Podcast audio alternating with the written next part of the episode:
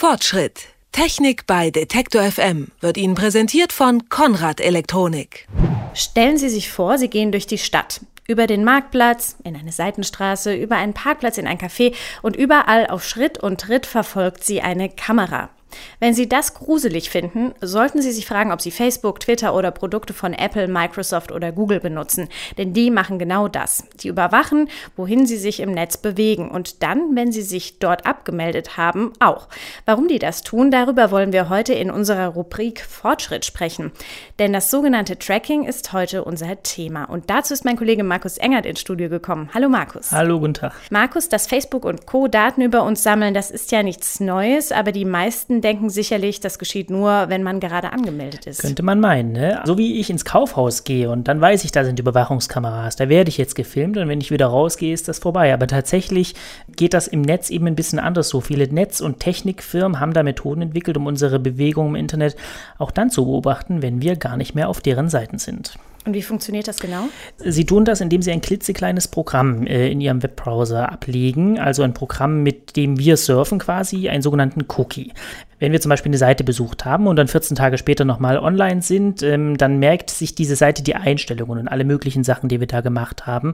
Ähm, das ist dann ein Cookie gewesen. Cookies zeichnen also Informationen auf, wie wir uns im Netz bewegen. Das kann ganz praktisch sein. Ich muss zum Beispiel nicht jedes Mal wieder, wenn ich auf eine Seite komme, Krimi in die Suchmaske tippen, sondern ich bekomme gleich auf der Startseite Krimis angezeigt, wenn ich da das letzte Mal zum Beispiel danach gesucht habe. Das ist logisch, aber warum machen Facebook und Apple und Microsoft und alle anderen das so?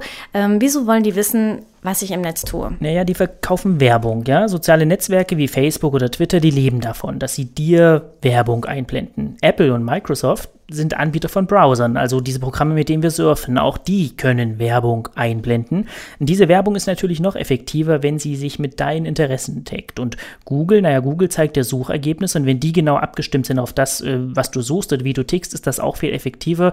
Kurzum, die können all diese Suchergebnisse und diese Werbung dann ähm, besser, teurer verkaufen verkaufen und damit besser Geld verdienen. Das muss man nicht mögen, aber die Frage ist ja vielmehr, ob sie sich damit im Rahmen des Gesetzes bewegen. Ist das klar? Ähm, so richtig klar ist das nicht. Ob man das mag, das muss irgendwie jeder für sich ausmachen. Fakt ist natürlich auch, das gehört zur Wahrheit dazu, Facebook, Twitter, die Suchmaschinen von Google, Yahoo, die Browser von Apple, von Microsoft, die ganzen Dinger sind kostenlos und die funktionieren alle ziemlich gut. Wir benutzen die, ohne dass wir was dafür bezahlen müssen. Ähm, und die Entwicklung dieser Sachen hat nun mal Geld gekostet. Irgendwie muss diese Firma die Menschen dann ja auch bezahlen. Nichtsdestotrotz, ganz reibungslos ist dieses Thema nicht eben auch, weil keiner so ganz genau weiß, was mit diesen Daten dann passiert. Also es ist letztlich ein Graubereich. Es ist ein Graubereich, auch rechtlicher Natur ist es ein Graubereich. Ähm, man muss zur Ehrenrettung sagen, äh, der Gesetzgeber hat es probiert.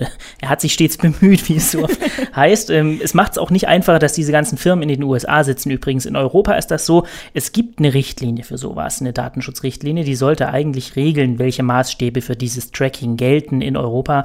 Aber irgendwie ist das alles ein einziges Chaos geworden. Da gibt es einen Gesetzentwurf, der ist viel krasser als das, was die Kommission nur verlangt hat. Und die ganzen Staaten Staaten hatten das nie wirklich eilig, das ins, ins nationale Recht umzusetzen. Die hätten das schon vor einem Jahr erledigen müssen.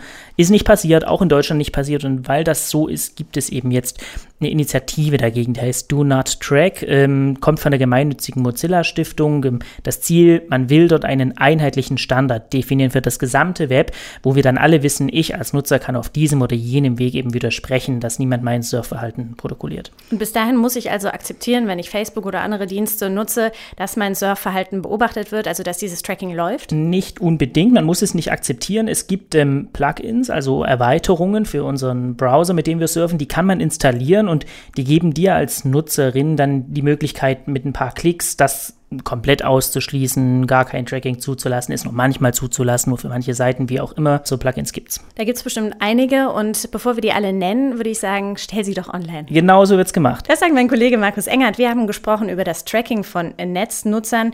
Google und Facebook tun dies bereits auch bei abgemeldeten oder ehemaligen Nutzern. Wie das funktioniert, was kann man dagegen tun, wenn man das nicht will, darüber haben wir heute im Fortschritt gesprochen und weitere Informationen finden Sie auf detektor.fm. Fortschritt. Technik bei Detektor FM wird Ihnen präsentiert von Konrad Elektronik.